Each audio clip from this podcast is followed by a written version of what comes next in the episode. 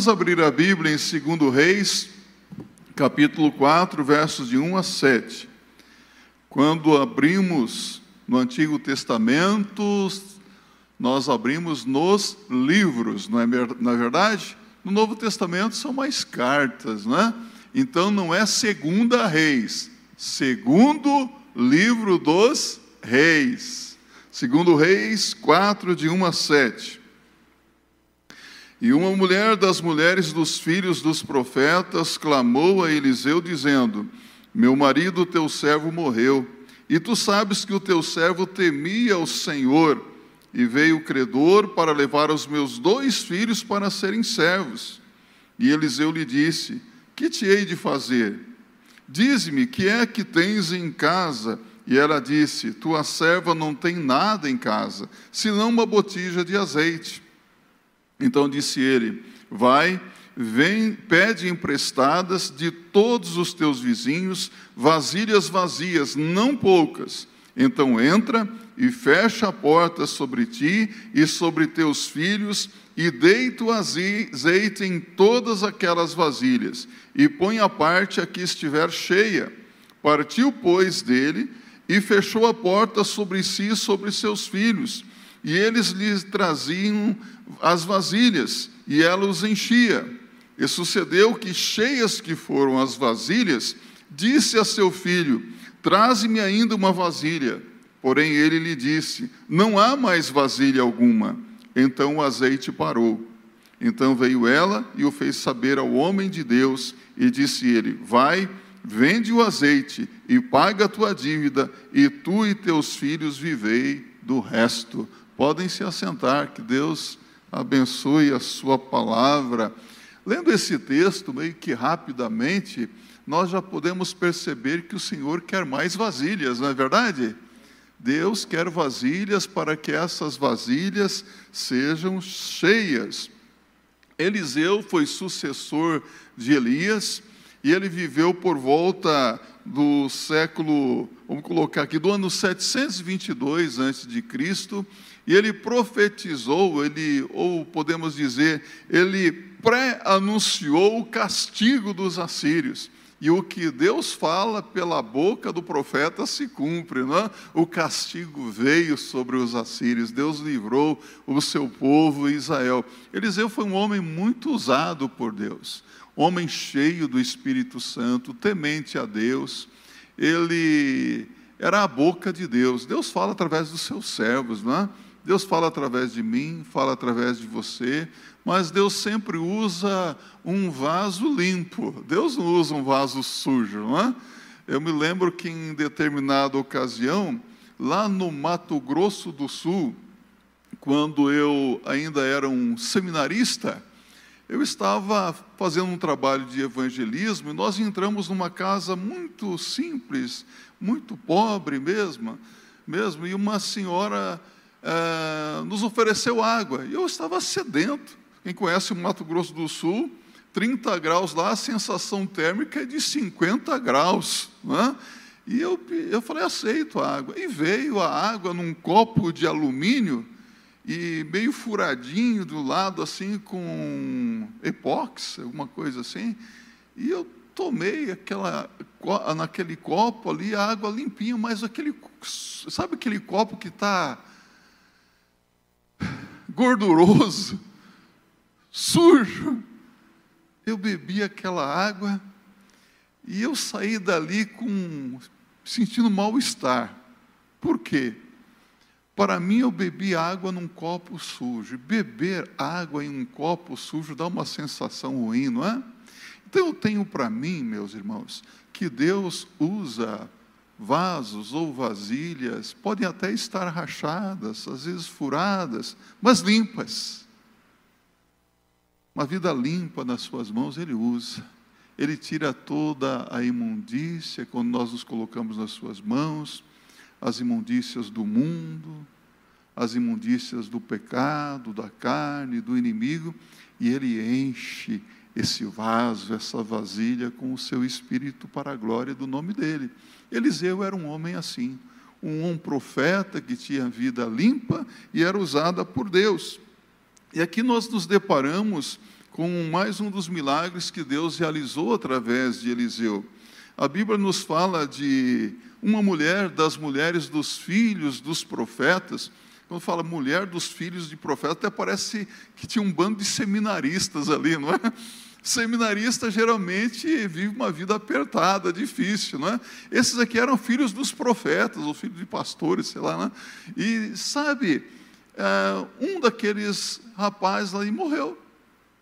E aquela mulher ficou viúva, pobre, desamparada, e procura o profeta Eliseu dizendo: Ah, meu senhor, o, o teu servo, ele morreu, e você sabe que ele era um homem temente ao Senhor, e agora os credores vieram até a minha casa e pediram os meus dois filhos como servos, como escravos, por causa da dívida.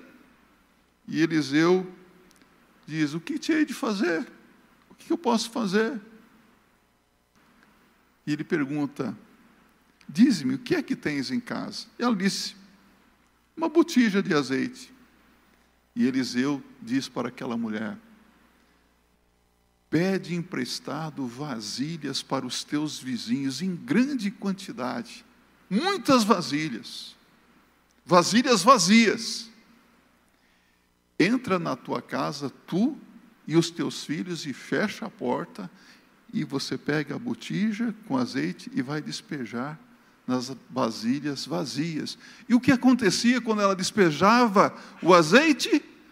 A vasilha se enchia e os, e os filhos separando aquela vasilha cheia de azeite. E houve um momento que ela disse: Me traga mais uma vasilha. Ele disse: Não há mais vasilhas. E o azeite parou. Que história fantástica, não é? E ela correu até o homem de Deus e contou o que havia acontecido. Ele disse: Agora venda o azeite, paga a tua dívida e tu e teu filho vivam do resto. Olha só, perspectiva de um futuro melhor, não é? Dívida paga. Puxa, quando nós temos uma dívida, nós ficamos com o coração apertado, não é?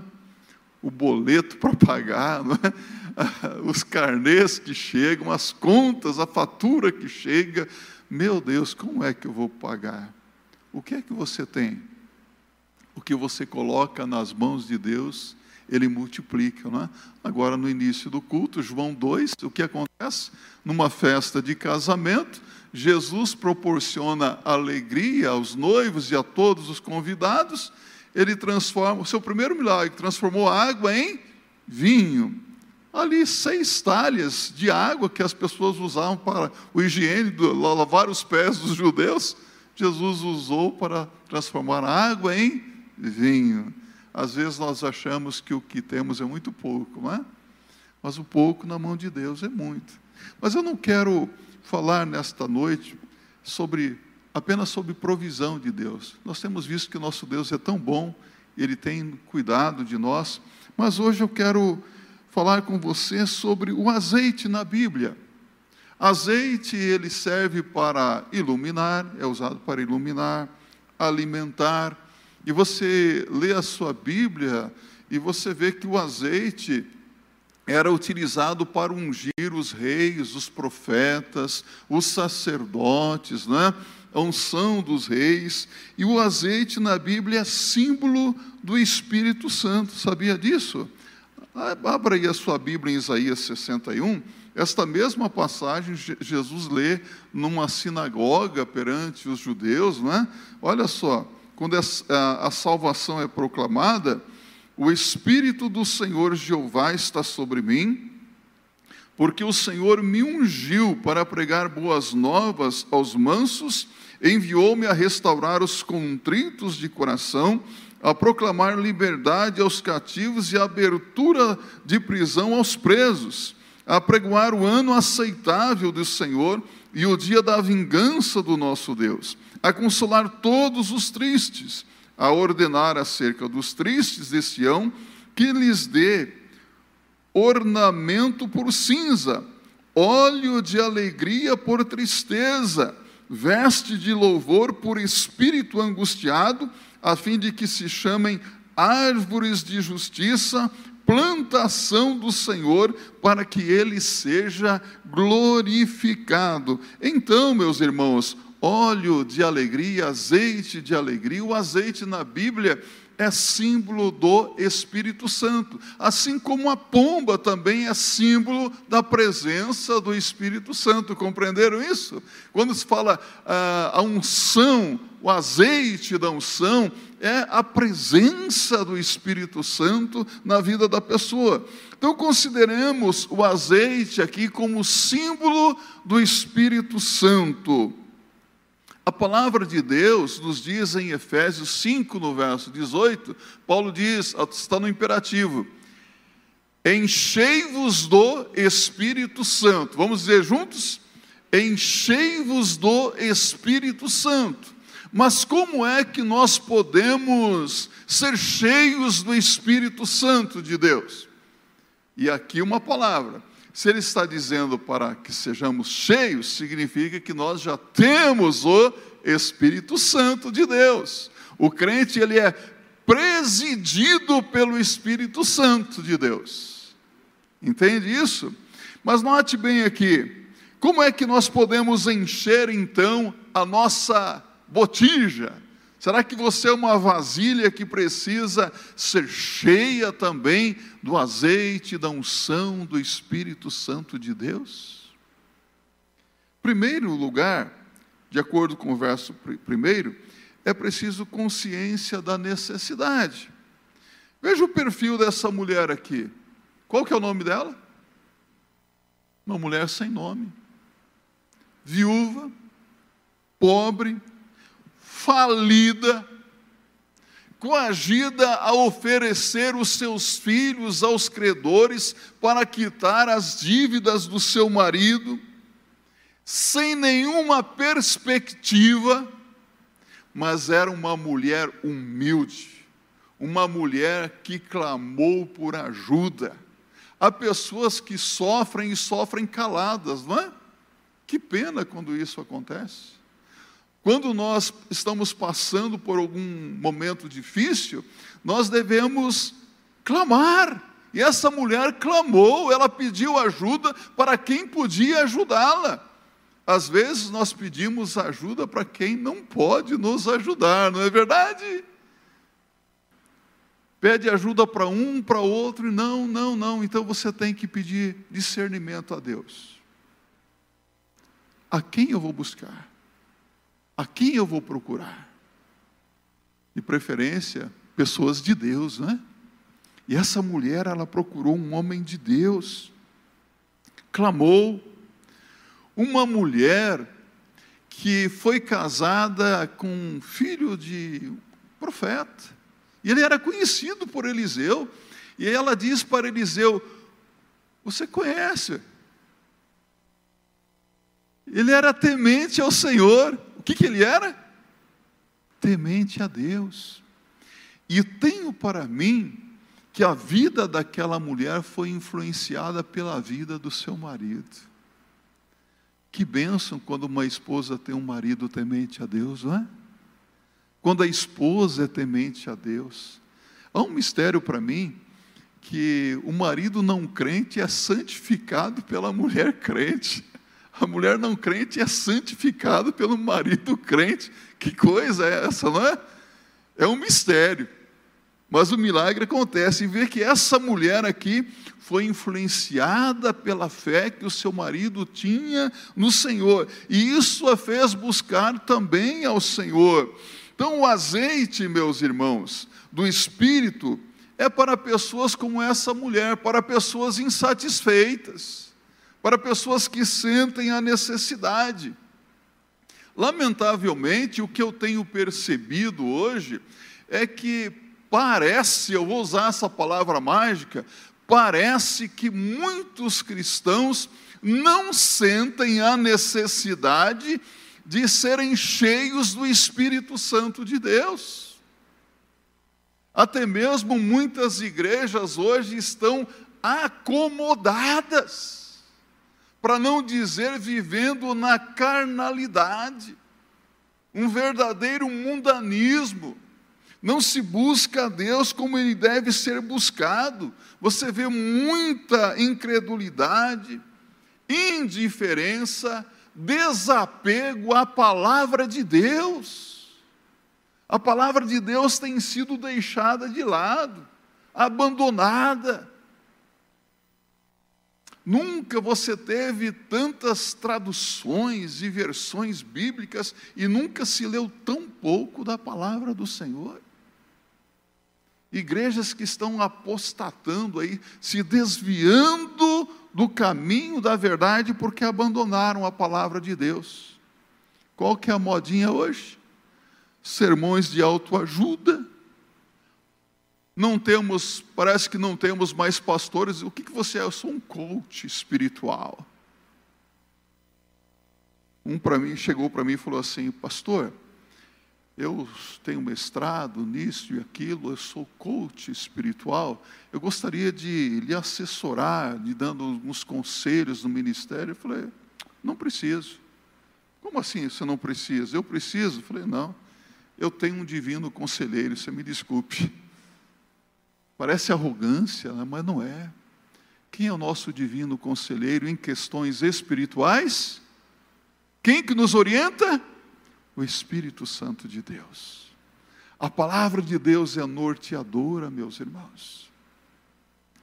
No Salmo 119, no verso 25, o salmista ele ora a Deus dizendo: A minha alma está pegada ao pó. Vivifica-me segundo a tua palavra. 25 de, versículos lá à frente, no verso 50, ele diz assim: Isto é a minha consolação na minha angústia, porque a tua palavra me vivificou. Quando ele estava angustiado, abatido, o que, que ele fez? Orou a Deus e pediu um despertamento, um avivamento segundo a palavra de Deus. O que é que traz alento ao coração? O que é que traz despertamento? Oração e palavra, meus irmãos.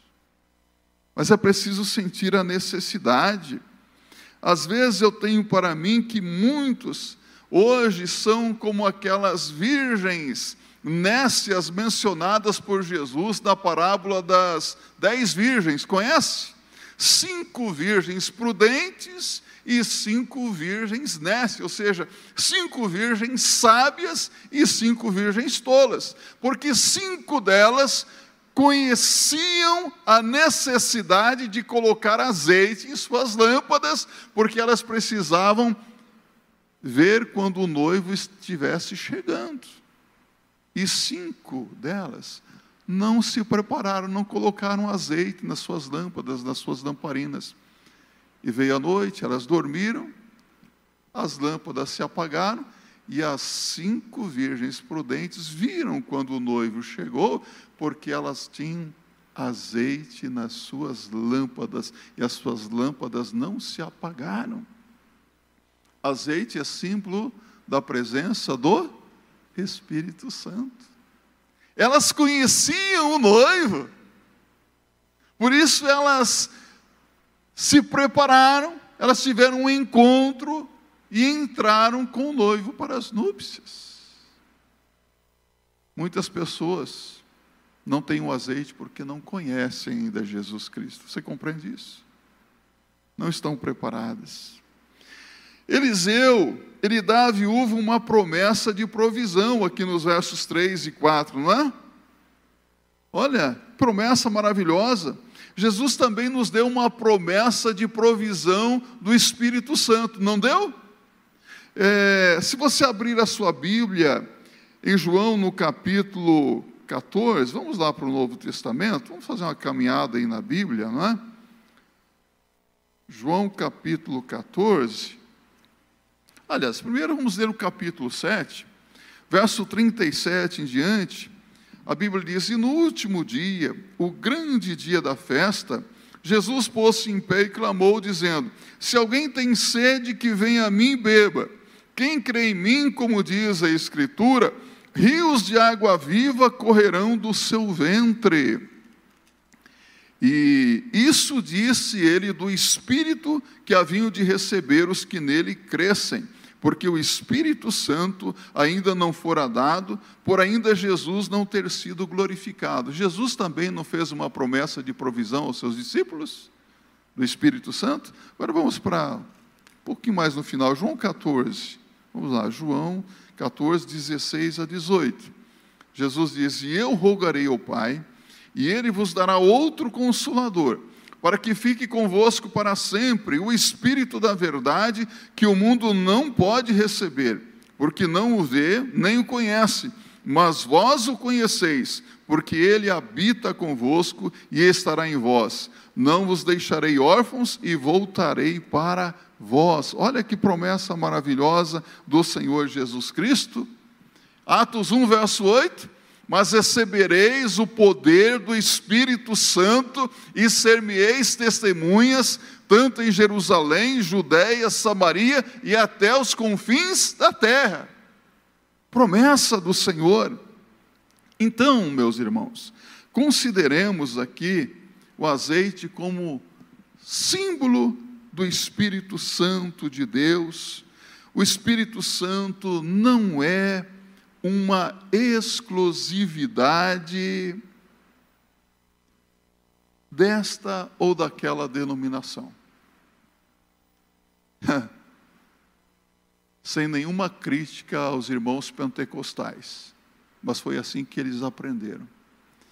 Às vezes, conversando com um irmão pentecostal, ele diz assim: Olha, você precisa ir na minha igreja, porque lá você vai ser batizado com o Espírito Santo de Deus e vai receber os dons espirituais, o dom de língua como evidência do batismo com o Espírito Santo de Deus. Já ouviram isso?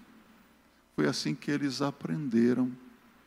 Porém, meus irmãos, ah, quando eu olho aqui para a palavra de Deus, eu vejo que o Espírito Santo não é exclusividade pentecostal, não é privilégio de um seleto grupo de crentes.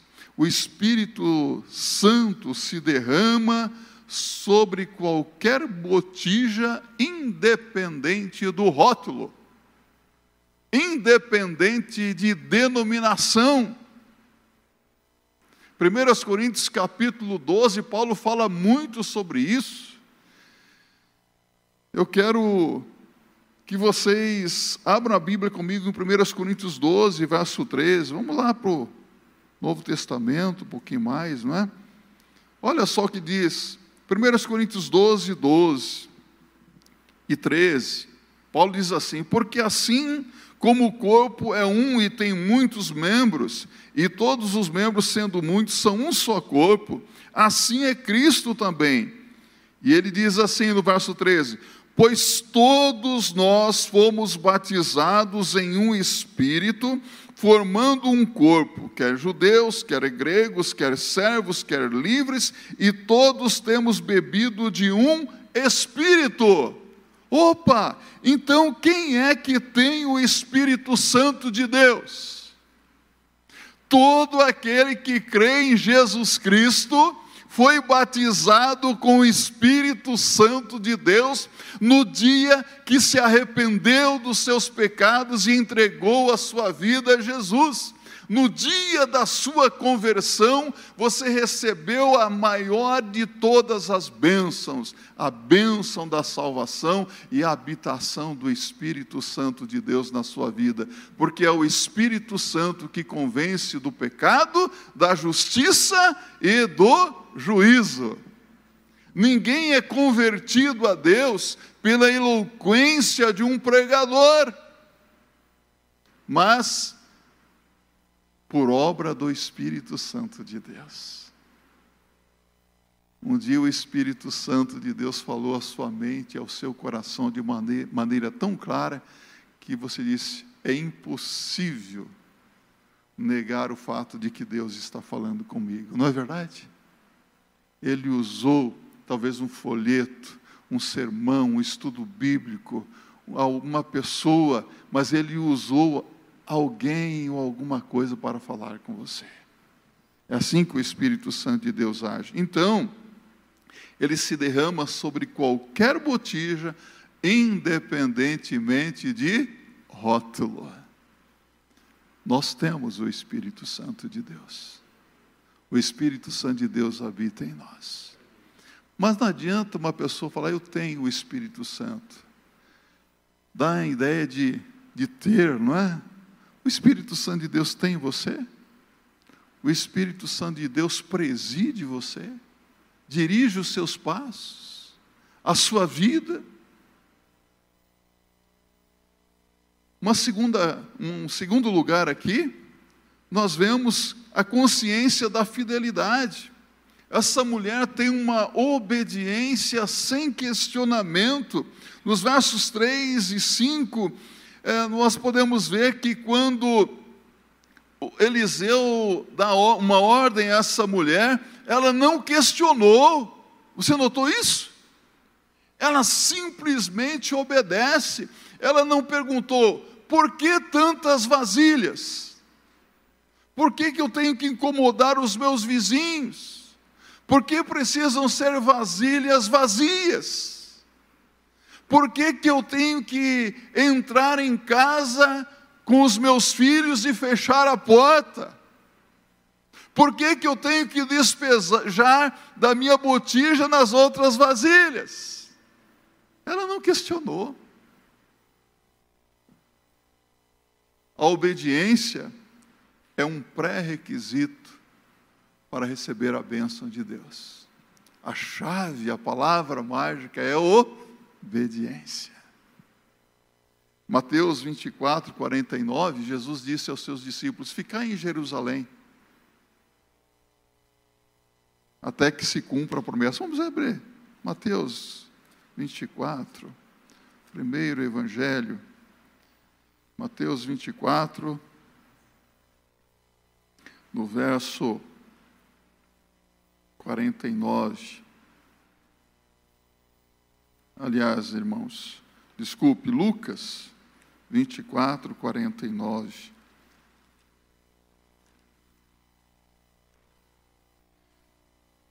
E eis que sobre vós envio a promessa de meu Pai. Ficai, porém, na cidade de Jerusalém, até que do alto sejais revestidos de poder. O que, aconteceu quando os discípulos ficaram lá em Jerusalém em obediência à palavra de Jesus? Você sabe o que aconteceu? Atos 2. Estando os discípulos reunidos em oração, desceu sobre eles o Espírito Santo de Deus. Eles foram cheios do Espírito Santo de Deus. Cumpriu-se a promessa do Senhor. Então o Espírito Santo se derrama sobre quem está disposto a cumprir a sua agenda. Nós precisamos seguir a agenda do Espírito Santo de Deus. Eu quero fazer uma pergunta para você. Hoje, o mundo está seguindo a agenda de quem?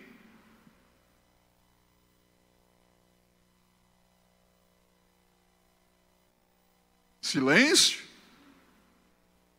Hoje o mundo está seguindo a agência de quem? Hoje o Supremo Tribunal Federal está seguindo a agenda 2000 e e quanto? 2030? É isso? Há uma agenda aí no mundo, não tem? Não há uma agenda? O mundo, os governantes do mundo hoje estão seguindo a agenda do anticristo. Você tem alguma dúvida disso? E, lamentavelmente, muitas igrejas, desde que começou essa pandemia, elas estão fechadas. Estou falando alguma coisa estranha? Eu pergunto para vocês, essas igrejas, elas estão seguindo a agenda do Espírito Santo? Esses crentes que já receberam a primeira, a segunda, a terceira, a quarta dose, que vão morrer de overdose em casa, estão seguindo a agenda de quem? Do Espírito Santo? Olha aqui que eu vou dizer para você. Você está seguindo a agenda do anticristo. Os cristãos do passado, eles nunca se acovardaram. Sabe por quê? Quando eles receberam o poder do Espírito Santo. Ele saiu nas praças, nas ruas, eles foram perseguidos, eles foram açoitados, impedidos, proibidos de pregar, mas eles se calavam? Quando açoitados, eles se alegravam pelo privilégio de sofrer por causa do nome de Jesus.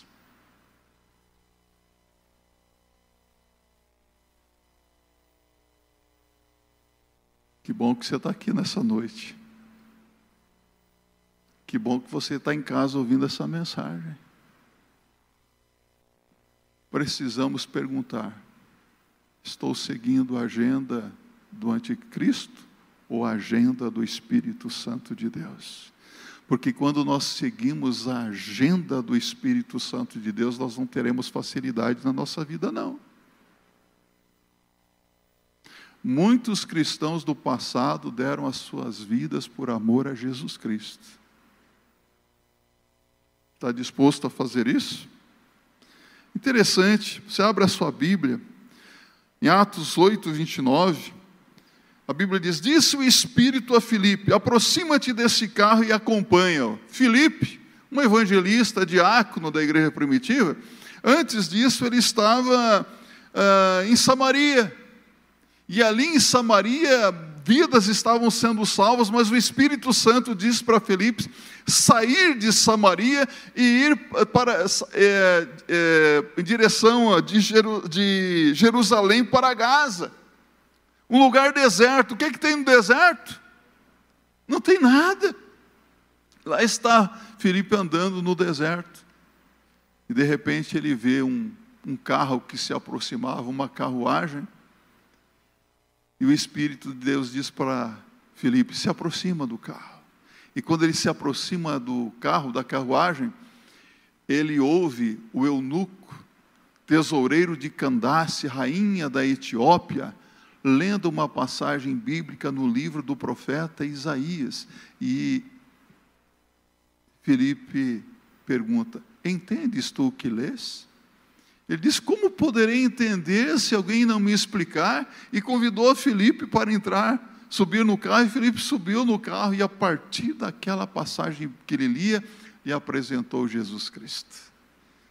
E seguir em frente, havia água à frente, e ele disse: Eis aqui a água, que impede que eu seja batizado? É lícito se crês de todo o teu coração. Creio que Jesus Cristo é o Filho de Deus. E ambos desceram a água e Felipe o batizou e saíram da água e Felipe foi levado, arrebatado pelo Espírito Santo de Deus. Que coisa, não é? O Espírito Santo de Deus agiu na vida de Felipe porque ele estava cheio. Paulo e Silas, em Atos 16, 6 a 10, foram impedidos pelo Espírito de pregar em Bitínia. E depois Paulo recebeu uma visão de um varão macedônio que lhe apareceu dizendo: Passa Macedônia e ajuda-nos. E ele vai para Macedônia pregar o Evangelho. O Espírito Santo impediu de pregar naquele lugar. Meus irmãos, unção do Espírito Santo não é emoção, não é emocionalismo carnal, não é ostentação de poder. Unção do Espírito Santo é ser cheio do, do poder do Espírito Santo para obedecer a Deus, para edificar a igreja para proclamar o Evangelho de Jesus Cristo aos perdidos. E então eu quero concluir o nosso estudo bíblico aqui, porque o tempo urge, não é? Dizendo que a medida do enchimento é a medida da vida que ofertamos a Deus. Aquela mulher conseguiu muitos vasos, e ela disse: Trazei-me mais um vaso. E o filho disse: não há mais vaso. A bênção foi na medida do que ela trouxe. Deixe-me dizer, a medida do enchimento é a medida da vida que ofertamos, que ofereçamos, oferecemos a Deus. Você está entregando a sua vida sem reservas ao Senhor? O enchimento implica na transformação das nossas relações sociais também. Quando eu recebo o enchimento do Espírito Santo, a plenitude do Espírito Santo, a minha vida tem que ser organizada. Essa mulher, quando ela recebeu a bênção de Deus, o que, que ela fez? Pagou as suas dívidas. Tem gente aí que está dizendo, eu sou cheio do Espírito Santo, de poder. deve para, vou colocar, como diz o povo, deve para Deus e o mundo. Não paga as contas, é caloteiro, e às vezes tem condição de pagar, não é?